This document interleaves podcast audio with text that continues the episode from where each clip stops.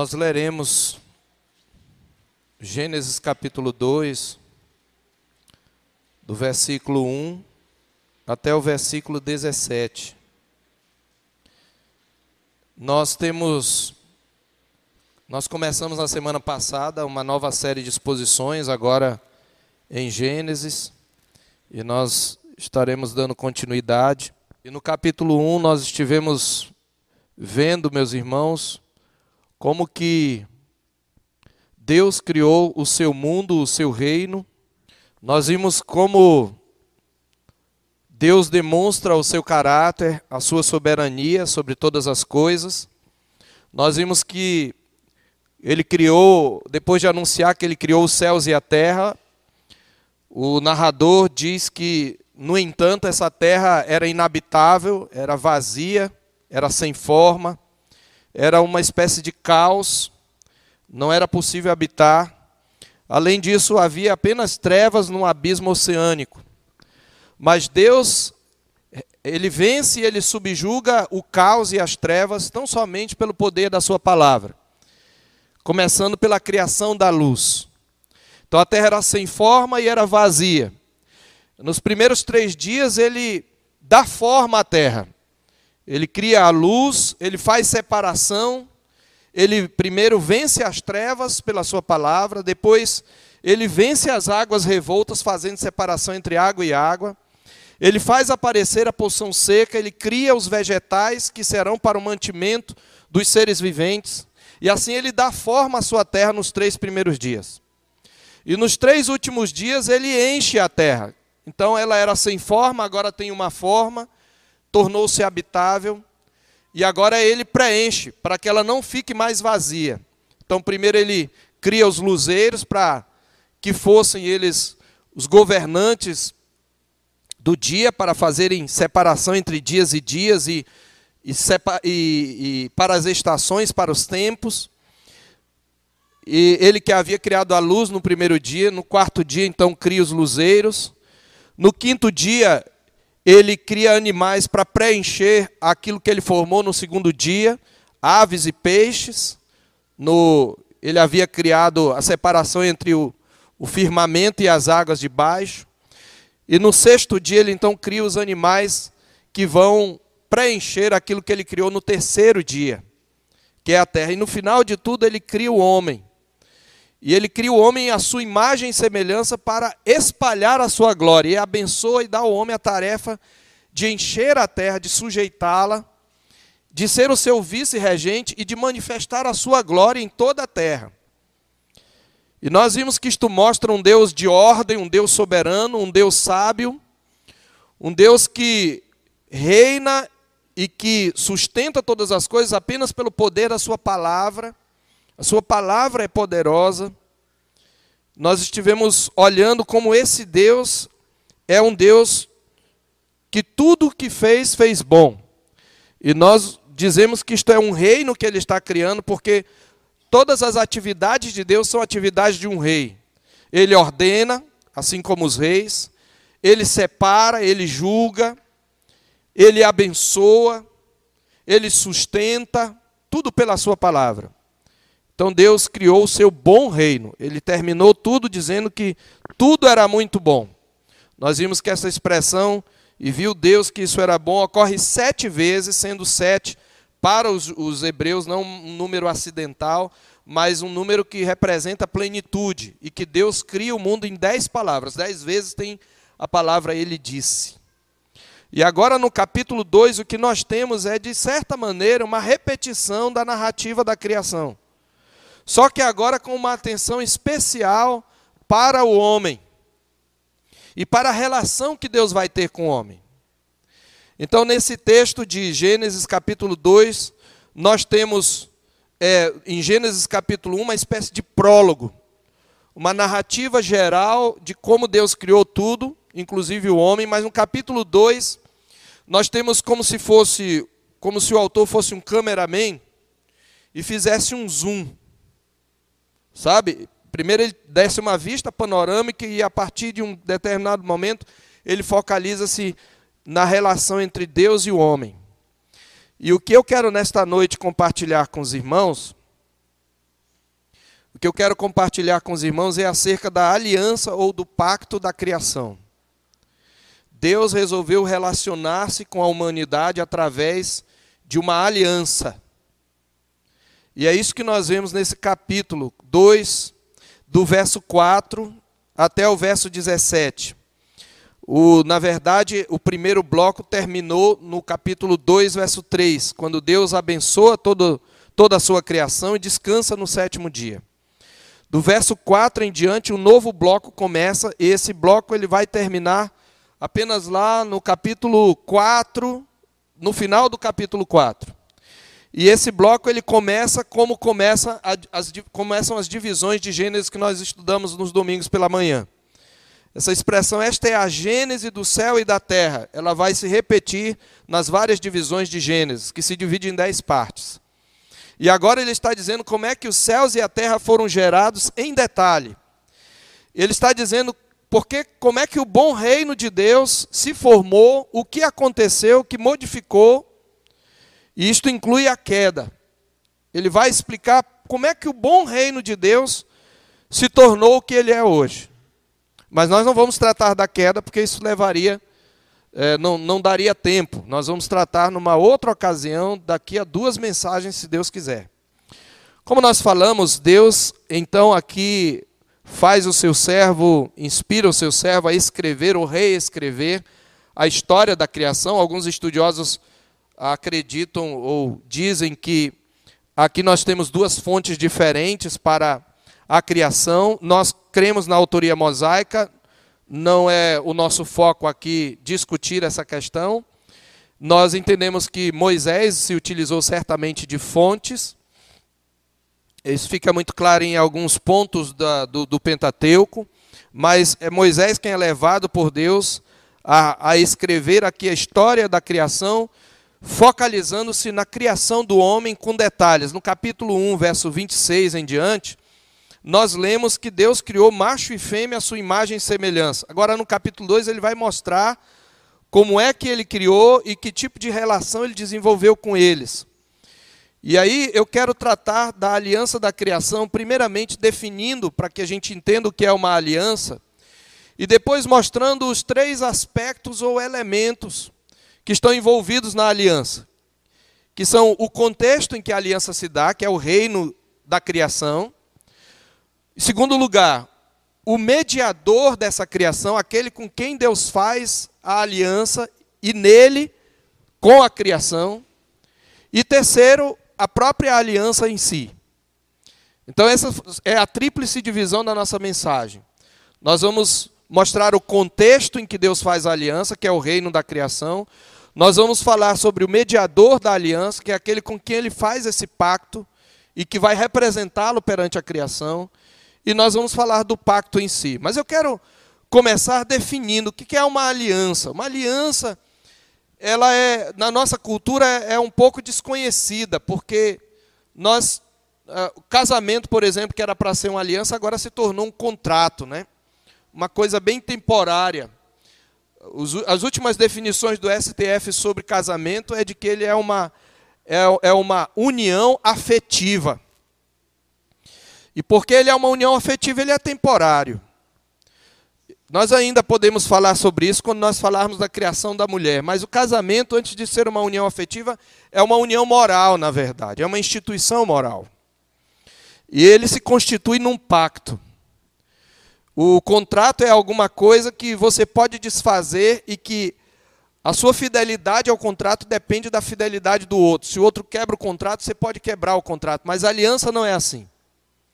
A aliança é alguma coisa indissolúvel. E quando a palavra de Deus diz que Deus faz uma aliança, embora a palavra aliança não esteja aí, nós temos base bíblica para descrever ou para comprovar que o que Deus faz aqui é uma aliança.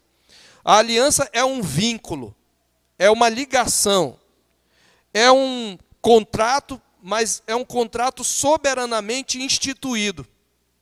A palavra hebraica traduzida por aliança, que vai acontecer a partir do capítulo 6 de Gênesis, quando Deus fala com Noé. A partir dali, então, nós vamos ver em Gênesis várias vezes a palavra aliança. Essa palavra é tirada do contexto dos, dos antigos tratados hititas. Os hititas eram um povo antigo e eles faziam um tipo de contrato que era chamado de contrato de vassalagem. E funcionava assim: um rei conquistador, poderoso, oferecia libertação a uma nação que estava sendo escravizada por outro rei poderoso, e ele guerreava contra esse outro rei poderoso, libertava essa nação e a partir daquele momento aquela nação seria vassala desse rei. E esse rei então fazia o que era um contrato de vassalagem, uma aliança. Ele dizia: Olha, eu agora vou ser o teu rei. Mesmo que aquela nação conquistada tivesse um rei, ele seria subordinado àquele imperador. Eu serei o seu rei, você será o meu meu povo. Eu serei o seu pai, você será o meu filho. Você vai me pagar imposto e me deve fidelidade, e eu vou protegê-lo dos seus inimigos. E havia uma, uma tábua, uma, uma inscrição de aliança, que servia como testemunha, que tinha como prólogo os feitos do rei, seguidas das estipulações da aliança, e depois, então, uma, uma série de bênçãos e maldições caso aquela aliança fosse quebrada. Porque a aliança, ela, ela, ela era um compromisso absoluto. Era uma relação para toda a vida, e quebrá-lo era submeter-se à maldição da morte. Por isso, uma das expressões hebraicas para fazer uma aliança é literalmente cortar uma aliança. Quando alguém queria fazer uma aliança, eu quero cortar uma aliança com você. Porque um dos ritos de aliança era cortar animais em pedaços, dividi-los em metades, e as pessoas que estavam se aliando, se estavam se comprometendo, passavam por entre aqueles pedaços e diziam: e rogavam sobre si uma maldição, dizendo que se eu quebrar a aliança, que seja feito comigo o que foi feito com esses animais, e que as aves de rapina comam a minha carne. Depois aquelas partes eram deixadas para serem comidas pela ave de rapina. Então, a aliança ela é um contrato, um laço, uma ligação pessoal, mas é soberanamente instituída. É um rei soberano que soberanamente institui essa aliança e esse compromisso de amor e vida. Mas essa aliança, como sinal da sua da sua indissolubilidade, ela tem um penhor de morte. Por isso, normalmente as alianças eram celebradas com ritos de sangue. Então, há um penhor de morte. Então, vamos recapitular aqui. Uma aliança é um vínculo, um laço soberanamente estabelecido aqui falando com relação a Deus, por Deus, um, um contrato de compromisso absoluto numa relação vital que tem um penhor de morte. Essa aliança é o modo como Deus se relaciona com a humanidade e com a criação. E embora a palavra aqui não esteja a palavra aliança, nós temos razões para entender isso aqui como aliança. É, e eu vou citar apenas três textos da palavra de Deus que, que remetem a esse texto de Gênesis, referindo-se a ele como aliança. O primeiro deles é Oséias capítulo 6, versos 4 a 7. Se você quiser, você pode abrir, eu vou apenas mencionar um trecho desse capítulo. Oséias capítulo 6, verso 4 a 7, Deus está repreendendo a infidelidade de Israel que quebrou a aliança, que não cumpriu os termos da aliança. E ele diz lá em Oséias 6, 4 a 7, o seguinte: Eles quebraram a minha aliança como Adão. E ele menciona Adão. Eles quebraram a minha aliança como Adão. Então, ali em Oséias, ele faz uma menção à aliança que Deus fez com Adão. Esse é, é o primeiro texto. O outro texto é Jeremias 33, 14 até o 26. É só para você anotar.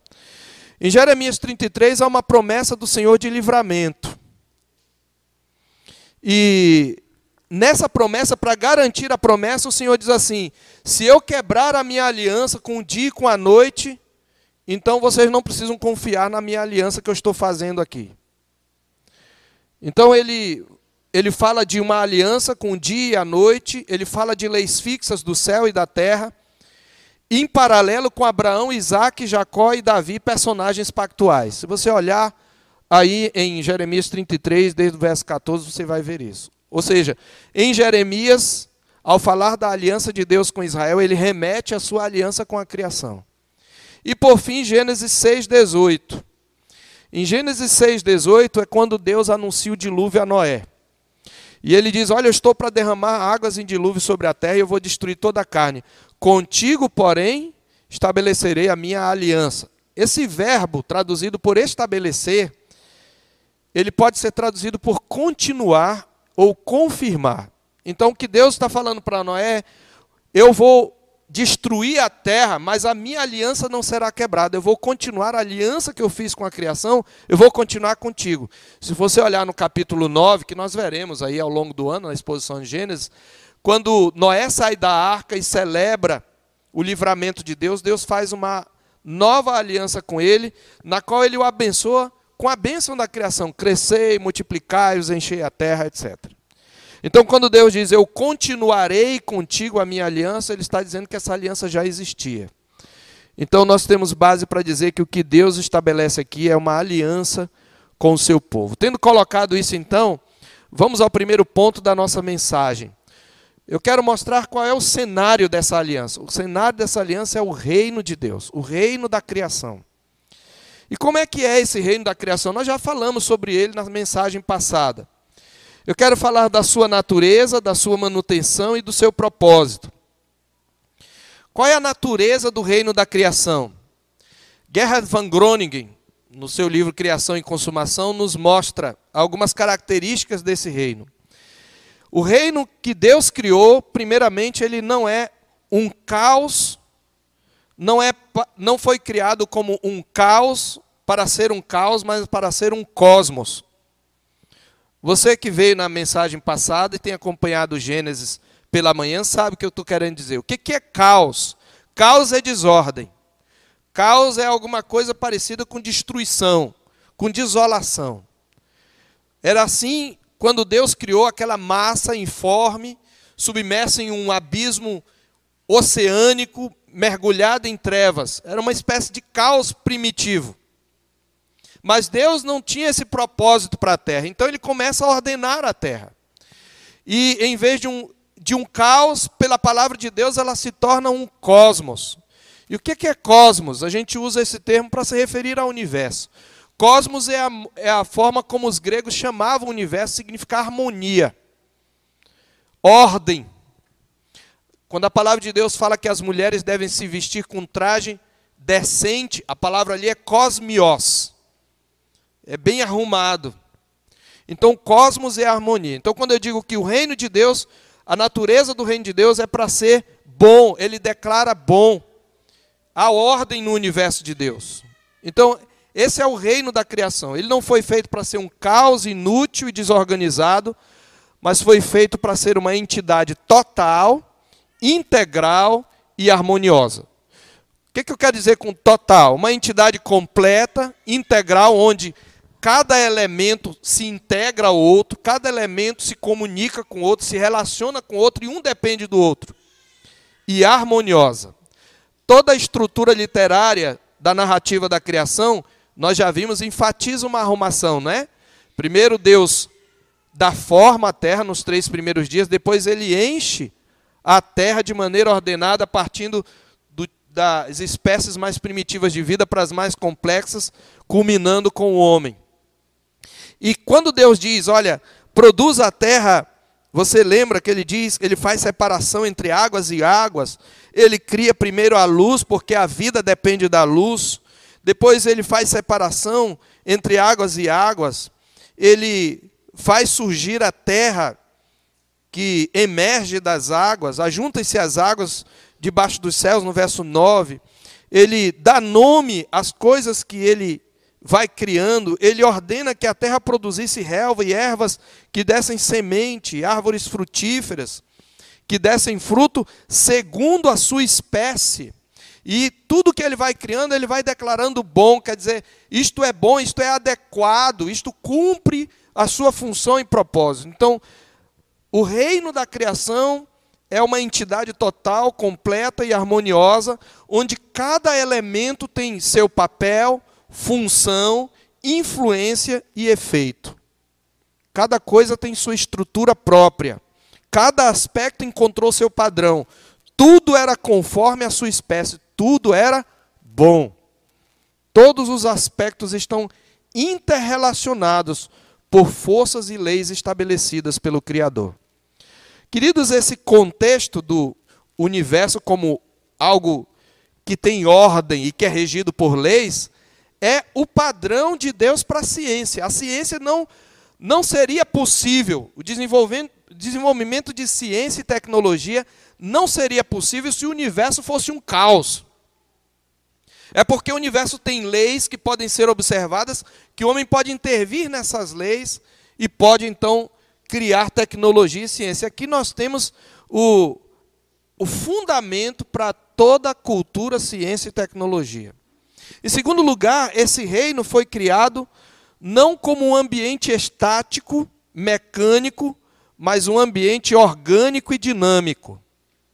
Você sabe, aquilo que é mecânico não tem vida, como esses aparelhos de ar-condicionado. As peças deles não funcionam independentemente. Mas no reino de Deus, cada elemento funciona de maneira, de certa maneira, independente. O, o, universo era perfeito. Ele disse: Isso é bom, mas a perfeição dele não é uma perfeição estática. Ela pode ser expandida, ela pode ser levada à consumação. Mais uma vez, aqui nós temos escatologia no pleno livro de Gênesis. Porque escatologia se refere à consumação de todas as coisas. Deus criou o mundo perfeito, mas para que ele fosse levado à consumação dessa perfeição. Veja, quando uma criança nasce, ela é perfeita. Essa princesinha que está na minha frente aqui, com esse vestido lindo, esse laço maravilhoso, ela é perfeita. Mas ela ainda não cresceu ao auge da sua perfeição. É, ela nasceu uma mulher em como um embrião, ela é uma menina, e depois ela vai se tornar uma mulher. É uma perfeição dinâmica, orgânica, que cresce, que se expande. Deus fez o universo assim. Um ambiente não estático, mecânico, mas um ambiente dinâmico e orgânico que possibilita o desenvolvimento, podendo ter sua perfeição expandida. Então, essa é a natureza do reino que Deus criou. E aí, em segundo lugar, podemos falar então como é que esse reino vai se manter? Como é que Deus fez para que esse reino se mantivesse? Pela providência de Deus. Então você tem a obra da criação, que é aquilo que Deus faz do nada pela sua palavra. É, para os preciosistas, teologicamente falando, o que nós olhamos não é como obra de Deus, não é criação, é providência. Porque é aquilo que Deus preservou desde o início. Criação é esse ato inicial de Deus. É claro que a gente chama de criação porque ela é resultado do ato criativo de Deus. Mas o que nós vemos hoje na continuação da vida é a providência de Deus sustentando, dirigindo e mantendo o reino da criação. Então a manutenção do reino da criação depende da providência de Deus. E a providência de Deus, ela atua através da palavra de Deus. Você lembra? Haja luz e houve luz haja separação entre águas e águas, e assim se fez, haja é, ajuntamento das águas numa só, num só lugar e apareça poção seca, haja árvores frutíferas. Então a palavra de Deus é um instrumento da sua providência. Ele falou e tudo se fez. Ele ele deu ordem, tudo passou a existir. Nós vimos isto no capítulo no Salmo 33, né? Então a palavra reinante de Deus mantém, sustenta, dirige, dispõe e governa o reino da criação segundo o seu propósito. É sobre essa providência na criação que o profeta Isaías nos fala no capítulo 45, verso 20 do seu livro. Isaías 45, 20. Ele diz: Congregai-vos e vinde, chegai-vos todos juntos, vós que escapastes das nações Nada sabem aqueles, nada sabem os que carregam o lenho das suas imagens de escultura e fazem súplicas a um Deus que não pode salvar. Declarai e apresentai as vossas razões, que tomem conselhos uns com os outros. Quem fez ouvir isto desde a eternidade? Quem desde aquele tempo o anunciou? Porventura não o fiz eu, o Senhor? Pois não há outro Deus senão eu, não há justo Deus justo e salvador não há além de mim. Olhai para mim e sede salvos vós todos os limites da terra, porque eu sou Deus e não há outro. Por mim mesmo tenho jurado, da minha palavra saiu o que é justo, e a minha palavra não tornará atrás. Diante de mim se dobrará todo o joelho. E o capítulo 40 também mostra isso. Ele, aqui no capítulo 45, 20, ele fala da sua palavra que não tornará atrás. No capítulo 40 é que nós temos aí a palavra criadora de Deus. Quem na concha de sua mão mediu as águas e tomou a medida dos céus a palmos? Quem recolheu, 40 verso 12. Quem recolheu na terça parte de um éfo o pó da terra e pesou os montes em romana e os outeiros em balança de precisão? Quem guiou o Espírito do Senhor, ou como seu conselheiro o ensinou? Com quem tomou ele conselho para que lhe desse compreensão? Quem o instruiu na vereda do juízo? Quem lhe ensinou sabedoria e lhe mostrou o caminho do entendimento? Do verso 21 ele diz: Acaso não sabeis, porventura não ouvis, não vos tem sido anunciado desde o princípio, ou não atentastes para os fundamentos da terra? Ele é o que está assentado sobre a redondeza da terra, cujos moradores são como gafanhotos. É ele quem estende os céus como cortina e os desenrola como tenda para neles habitar. É ele quem reduz a nada os príncipes e torna em nulidade os juízes da terra. No verso 28, ah, ou melhor, verso 26, levantai ao alto os olhos e vede quem criou estas coisas, aquele que faz sair o seu exército de estrelas, todas bem contadas, as quais ele chama pelo nome, por ser ele grande em força e poder, nenhuma só venha a faltar. Esse é o Deus que vai cumprir suas promessas e ameaças a Israel. É o Deus que sustenta todas as coisas pela palavra do seu poder. Então, a providência, a manutenção do reino se dá pela providência, que que é levada a efeito pela palavra, mas também é levada a efeito pelo Espírito de Deus. Você lembra no capítulo 1, verso 2 de Gênesis, diz que havia trevas sobre a face do abismo, mas lá faz uma observação que vai, vai fazer com que as trevas recuem. O Espírito de Deus pairava por sobre as águas. Então a providência de Deus atua também por meio do seu Espírito, por meio da sua palavra, ele fala e sustenta pela sua palavra as, as coisas. Mas o seu Espírito Santo, como força pessoal sustentadora, paira sobre a criação. E nós vimos que essa palavra pairar, ela pode ser traduzida literalmente por chocar ou voejar sobre os filhotes. Ela ocorre, como nós vimos hoje pela manhã, em Deuteronômio 32, de 9 a 11, que o Senhor protege o seu povo como a águia que voeja sobre os seus filhotes. Então, aqui, quando ele fala do Espírito de Deus, ele está mostrando, é o Espírito de Deus que dá vida às coisas. Essa atuação do Espírito de Deus como um agente da providência de Deus, ela é celebrada pelo salmista no Salmo 104. Quando ele fala que os animais, no capítulo 104 dos Salmos, a Bíblia diz no verso 27, depois de descrever vários animais, o salmista diz assim: Todos esperam de ti que lhes des de comer a seu tempo. 104, 27. Verso 28.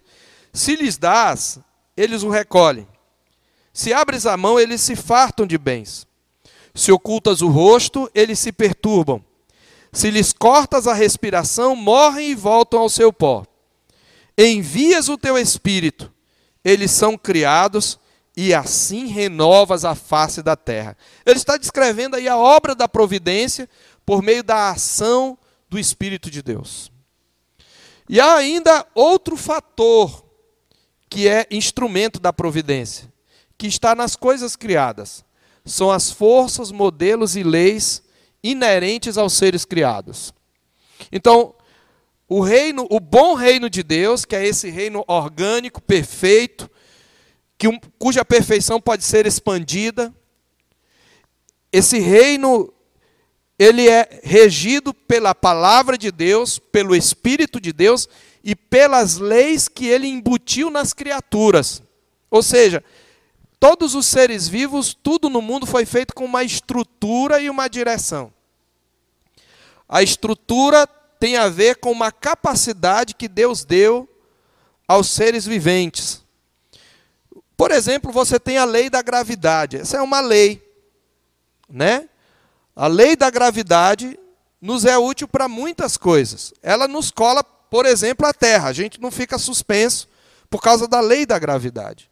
Então essa lei ela funciona de certa maneira por si mesma, porque Deus criou a Terra com esse poder magnético.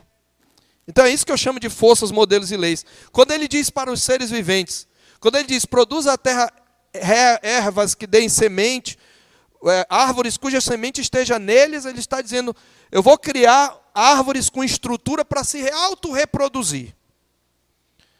A semente nela vai poder formar outra árvore. Esse é um, um modelo, uma força, uma lei inerente à árvore. E quando ele diz aos seres vivos, inclusive aos homens, crescer e multiplicar e encher a terra, ele criou organismos capazes de se reproduzir. Isso é instrumento da providência de Deus. Isso é tão importante, queridos, porque hoje muita, muita gente na igreja evangélica quer viver de milagre em milagre. Mas esquece-se que as coisas naturais, as coisas que seguem a ordem natural, são igualmente manifestações do poder de Deus, porque foi Ele que deu esse poder. Nós precisávamos parar de pensar menos em milagre e mais em providência. E agradecer a Deus pelas leis naturais pelas quais ele rege o universo. Você sabia que os lugares gelados, que são congelados e que tem água embaixo, fica congelado em cima, que aquela capa de gelo serve para manter a temperatura da água? De certa maneira, para manter o calor, por incrível que pareça. Que se tivesse um pouquinho a mais ou um pouquinho a menos, a vida não sobreviveria. São leis que Deus criou pelas quais ele sustenta o universo. Então, as forças, modelos e leis funcionam de acordo com a natureza e função de cada coisa divinamente determinada. E esses três elementos da providência, a palavra de Deus, o Espírito de Deus e as forças trabalhavam de forma harmoniosa, integral e produtiva para a manutenção do reino cósmico de Deus. Então falamos da sua natureza, da sua manutenção, qual é o seu propósito? Qual é o propósito do reino de Deus? Bom, o primeiro propósito do reino de Deus é manifestar o caráter, a vontade e a glória de Deus. Deus criou o mundo para manifestar a sua glória. A palavra de Deus diz isso lá no Salmo 19: Os céus proclamam a glória de Deus e o firmamento anuncia a obra de suas mãos. O apóstolo Paulo fala que os homens são indesculpáveis porque os atributos invisíveis de Deus, assim o seu eterno poder como a sua própria divindade, claramente se reconhecem, sendo, sendo percebidos por meio das coisas que foram criadas. Então a criação ela manifesta a glória de Deus, ela manifesta o poder e a sabedoria de Deus. A criação é uma revelação de Deus. É o que a gente chama de revelação geral ou revelação natural. Não é suficiente para o homem descobrir o caminho da salvação, mas é suficiente para ele saber que há um Deus a quem ele precisa reconhecer. Então, o propósito do reino de Deus é manifestar o caráter, a vontade e a glória de Deus. E a glória de Deus é o desvendamento dos seus atributos, sua sabedoria, sua perfeição, sua soberania, o seu amor, o seu juízo, a sua santidade. Mas há um segundo propósito, que é subordinado a esse primeiro. O reino de Deus foi criado também para ser o cenário para o desenvolvimento da vida com todas as suas experiências. Então, manifestar a glória de Deus, e como é que ele vai manifestar?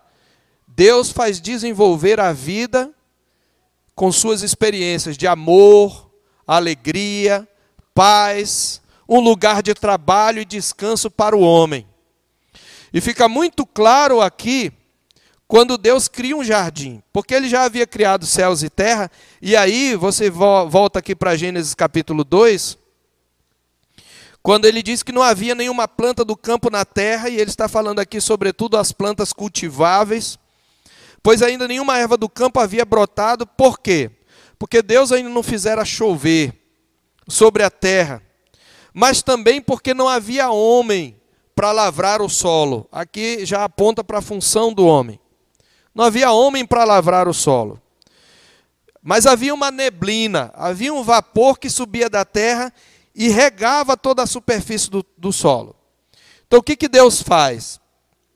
Ele forma o homem do pó da terra.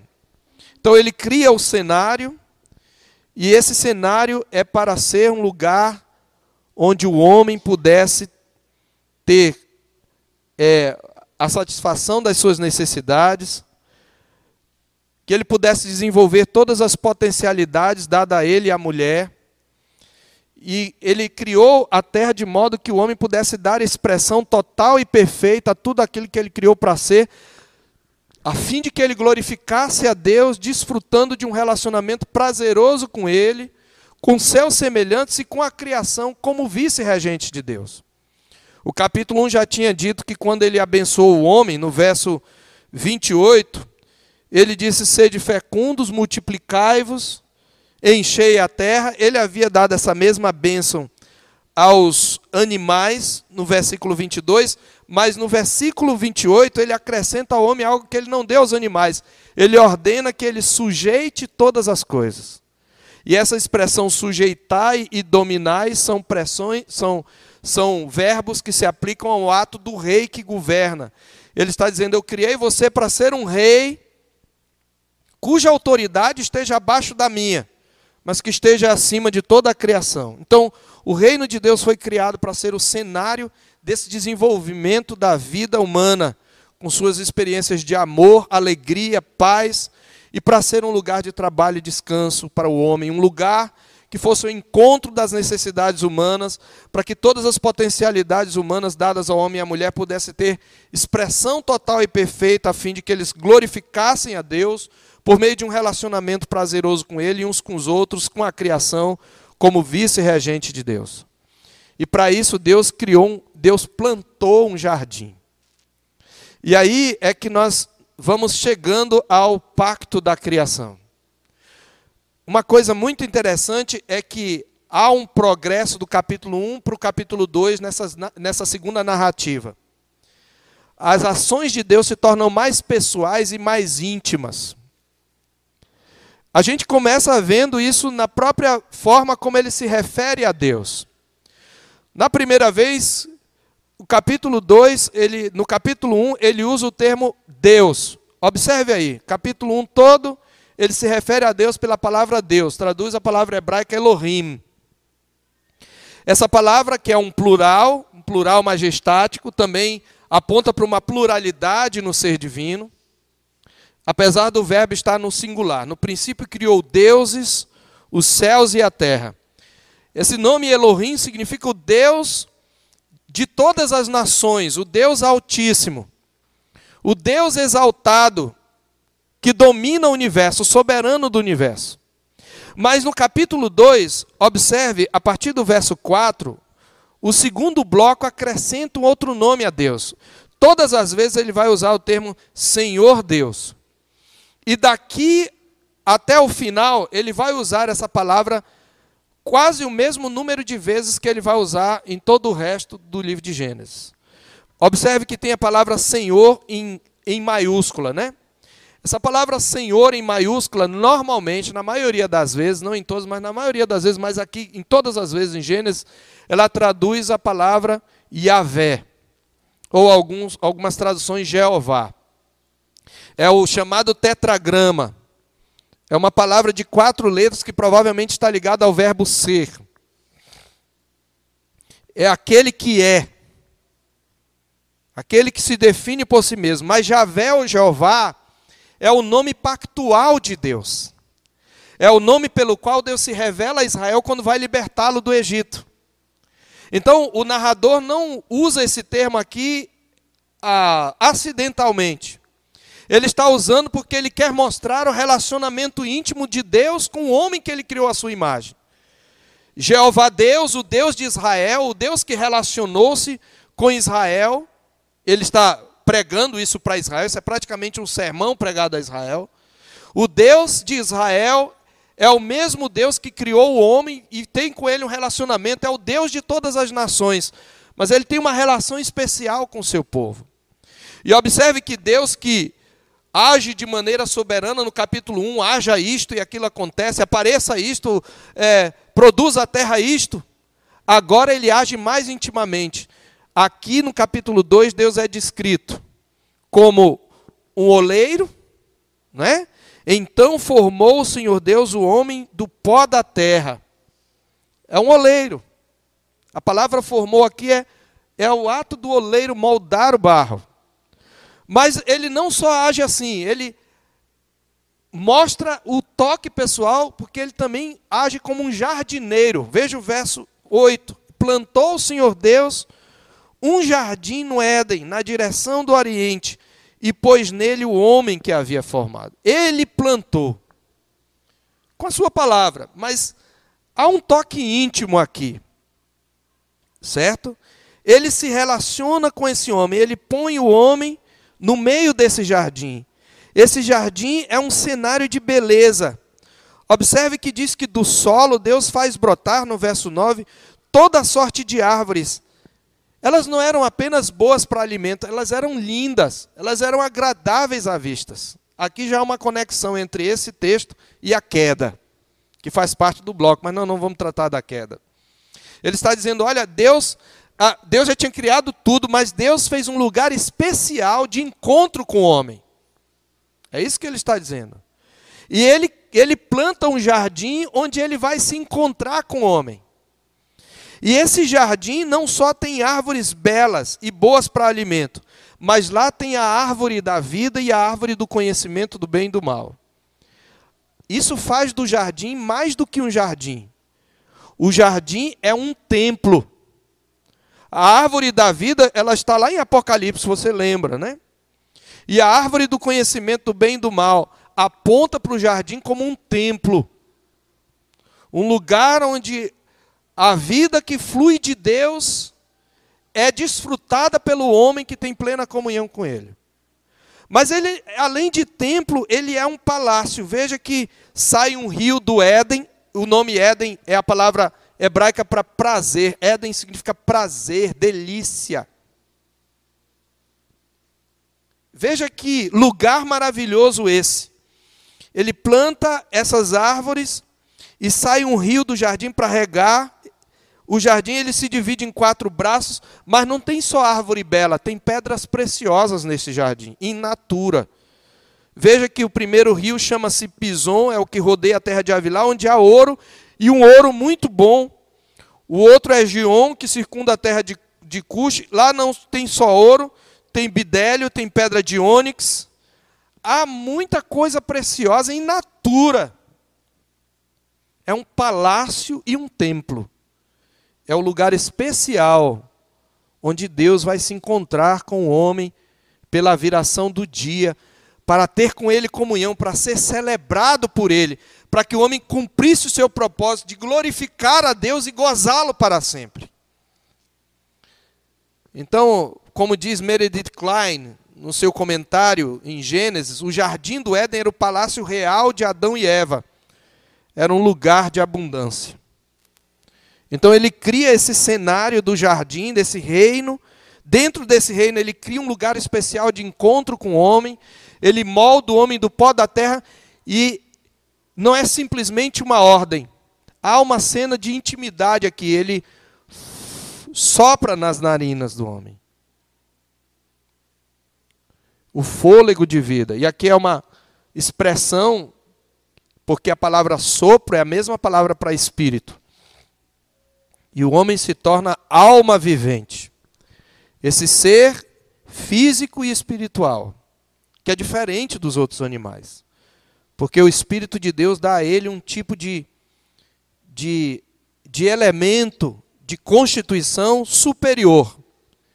Porque ele é a imagem e semelhança de Deus. Então nós chegamos ao mediador, que é o homem. O homem é o mediador. Esse é o segundo ponto, mediador. Deus fez o homem para mediar a sua relação com a criação. O homem seria o administrador do reino da criação. Ele é um rei, um vice-rei. Então, o homem é mediador dessa aliança da criação. Ele é o vice-regente de Deus. E ele, por isso, é feito como uma criatura mais especial de Deus. Isso pelas seguintes razões que eu posso rapidamente mencionar. Olha como o homem, ele é o mais, a mais especial criatura de Deus. Não existe, queridos, não existe entre as criaturas não existe nenhuma superior em valor, em importância para Deus do que o homem. Nem os anjos, nem os astros. Veja, nesse universo do, dentro do qual a Terra é um pontinho, Deus escolheu este planeta para revelar nele a sua glória e para criar um homem à imagem e semelhança de Deus. Nenhuma outra criatura, observe o que eu estou dizendo, o Criador está acima de tudo. Mas nenhuma outra criatura é tão especial. Vejamos aqui. Primeiro, ele é criado no momento especial. Onde é que o homem é criado? No clímax da criação.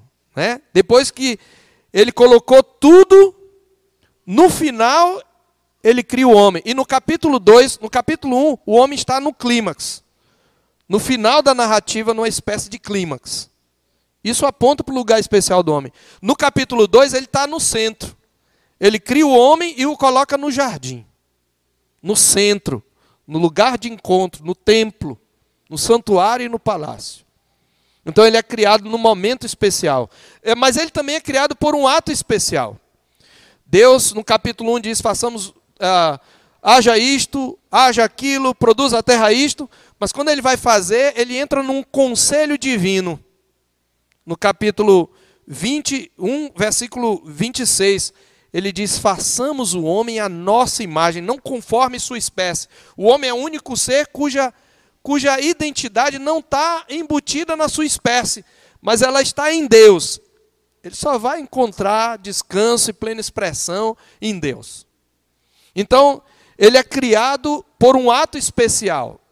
Primeiro, Deus diz: façamos o homem. Segundo, é um ato pessoal de Deus, ele molda pessoalmente o homem. E ele sopra no homem, de um modo direto, o fôlego de vida e o homem se torna alma vivente. Então ele é criado por um, um ato especial. Ele é criado, terceiro, por uma, com uma natureza especial. Depois de Deus dizer que tudo é conforme sua espécie, ele é declarado conforme a imagem e semelhança de Deus. Então, qual é a função do homem? Refletir e representar Deus perante a sua criação. Essa palavra imagem traz a ideia de reflexo. O homem é como Deus. É muito interessante isso, porque mais tarde a, serpente vai prometer que eles vão ser como Deus. Mas ele já é como Deus de uma forma limitada, mas ele é como Deus. Ele é um ser moral, inteligente, racional. Ele é criado com soberania derivada, delegada por Deus sobre toda a criação. Então ele é criado com uma natureza especial. E ele é criado para uma tarefa especial: administrar o reino da criação. Sujeitai a terra, dominai. E a Bíblia diz que ele coloca o homem no jardim do Éden, no verso 15 do capítulo 2, para cultivar e guardar aquele templo. É, o, o homem é colocado como guardião da presença de Deus. Ele é, o, ele é o guardião, ele vai cultivar o jardim, ele vai manter o jardim e ele precisa guardar o jardim. Então, uma ameaça já é prenunciada aqui. Mas esse é um papel especial. Eu estava vendo certa vez num programa de, de, é, de TV, uma bióloga, né, falando da importância dos animais, agora que os animais estão tendo uma, uma importância quase igual a dos homens, né? Tem pessoas que estão preferindo criar animais a criar o filho e estão chamando animal de filho, né? E, e carregando animal no carrinho. Mas a, essa pessoa querendo mostrar assim que nós devemos preservar a natureza, ela disse assim para o entrevistador, era uma bióloga. Você sabia que o homem não, não tem nenhum papel na cadeia alimentar? Porque ele não, ele não é presa de ninguém, ele não é alimento de ninguém, ele é predador de todos. Então, se você, por exemplo, tirar o jacaré da natureza, se ele for se extinguir, vai aumentar o número de piranhas. Por exemplo. E aumentando o número de piranhas, vai diminuir a população daquilo que é alimento da piranha e vai provocar um desequilíbrio na cadeia alimentar. Mas se o homem desaparecer na terra, não vai acontecer nada. Porque o homem não faz parte da cadeia alimentar. Ela estava falando aquilo para diminuir o homem, mas eu estava glorificando a Deus porque eu sei por que ele não está na cadeia alimentar. Ele foi criado acima para administrar. Então eu dei glória a Deus. O homem não está na cadeia alimentar, porque ele foi criado para administrar o reino da criação. Essa é uma tarefa especial. Então Deus criou o homem, queridos, num contexto de realeza e abundância, e o colocou como seu vice-rei. O homem seria o agente administrativo do reino cósmico de Deus. E como observou Gerhard von Rad, por que, que Deus disse assim: crescei, multiplicai-vos e enchei a terra? Eu disse que o reino de Deus é para manifestar a sua glória. Como é que Deus vai manifestar a sua glória na terra? Ele fez o homem à sua imagem e ordena que o homem cresça e se espalhe. E aí Gerhard von Rad, que é um comentarista de Gênesis, ele diz assim: assim como reis poderosos terrenos para indicar sua reivindicação de domínio, erigem uma imagem de si mesmos nas províncias de seu império, onde não aparecem pessoalmente. Assim, o ser humano é colocado na terra, na imagem de Deus, como um emblema soberano da divindade. Ele é realmente o único representante de Deus convocado para manter e executar o domínio de Deus sobre a terra. Você entendeu? Deus faz um monte de imagens dele, por isso que nós não devemos fazer imagem de Deus. A imagem de Deus somos nós. Ele faz essas imagens e diz: espalhem a minha glória, administrem o reino da criação e manifestem a minha glória para as demais criaturas. É isso que ele diz. Por isso ele deu domínio. E por isso ele faz o pacto. Nós temos que. Nós precisamos de uma segunda mensagem para a gente continuar isso e a gente vai falar do conteúdo do pacto da criação na próxima mensagem, mas eu quero encerrar aqui trazendo algumas implicações ou aplicações para nós. Primeiro, alguns desdobramentos. Então, nós falamos do reino de Deus, do reino criacional, nós falamos do mediador, que é o homem, e como Deus o criou e o colocou nesse cenário de realeza e beleza. É, e nós vamos falar depois mais detidamente do pacto da criação, o que o homem tinha que fazer. Mas eu quero reiterar aqui, confirmar. Queridos, nós precisamos amar a criação, nós precisamos cuidar da criação, nós precisamos ter compaixão dos animais. Eu diria até amar os animais, num, num sentido, mas o tipo de, de amor que nós desenvolvemos pelos animais não deve ser igual ao que nós desenvolvemos por um filho. E nós não devemos cair na falácia de que o animal não trai como o ser humano, porque mesmo caído, o ser humano ainda traz a imagem e semelhança de Deus. Tiago, no capítulo 3 da, do, do, da sua epístola, diz que com a língua nós bendizemos a Deus e com ela amaldiçoamos o homem feito à imagem de Deus. Ou seja, mesmo depois da queda, o homem é declarado imagem de Deus. Então nós precisamos tomar cuidado. Nós não podemos criar os animais como se fossem filhos ou como se fossem gente. E nem achar que a natureza é igual ao homem. O homem é superior. E qual é a prova cabal de que não existe criatura mais especial no universo? Eu estou falando criatura. O Criador está acima de tudo, é o ser mais especial.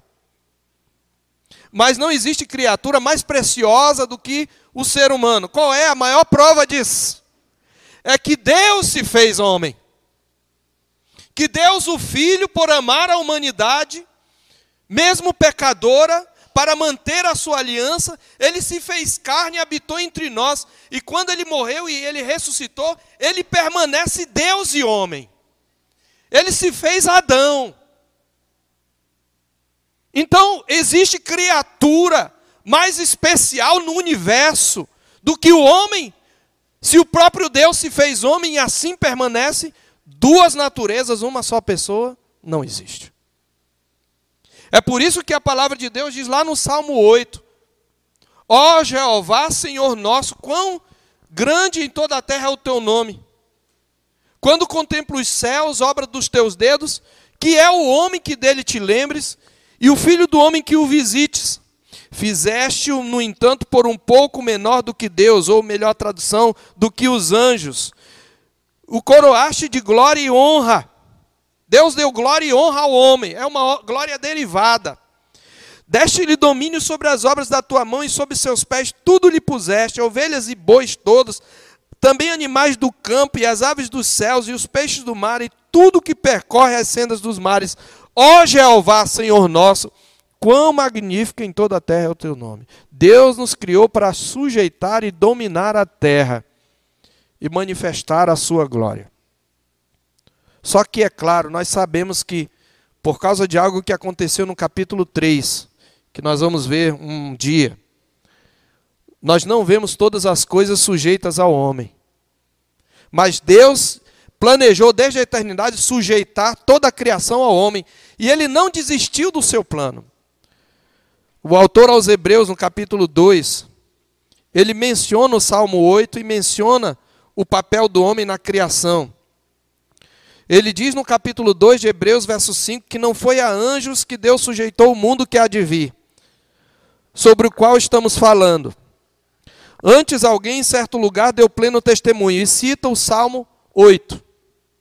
Só que ele coloca assim: todas as coisas sujeitaste debaixo dos seus pés.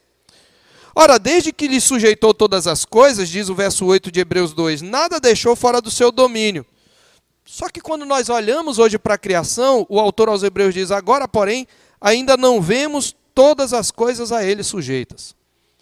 O homem não sujeitou a morte, a terra agora nem sempre obedece ao homem, de vez em quando uma calamidade o surpreende. Por que isso? Por causa da queda. Mas Deus não desistiu do seu plano. Olha o que ele diz em seguida.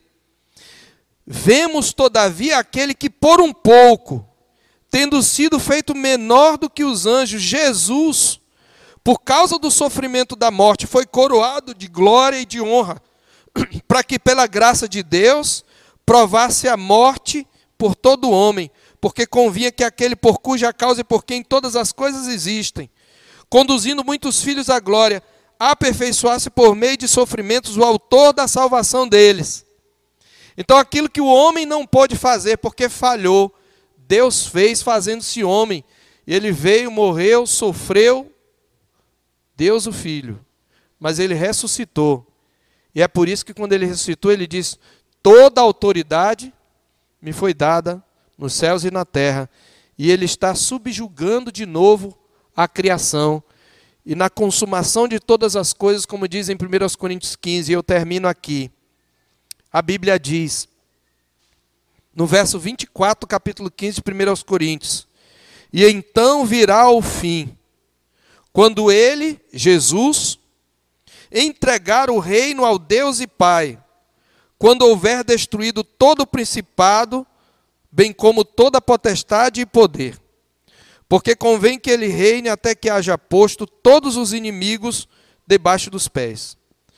O último inimigo a ser destruído é a morte, porque todas as coisas sujeitou debaixo dos pés. E quando diz que todas as coisas lhe estão sujeitas, certamente exclui aquele que tudo lhe subordinou.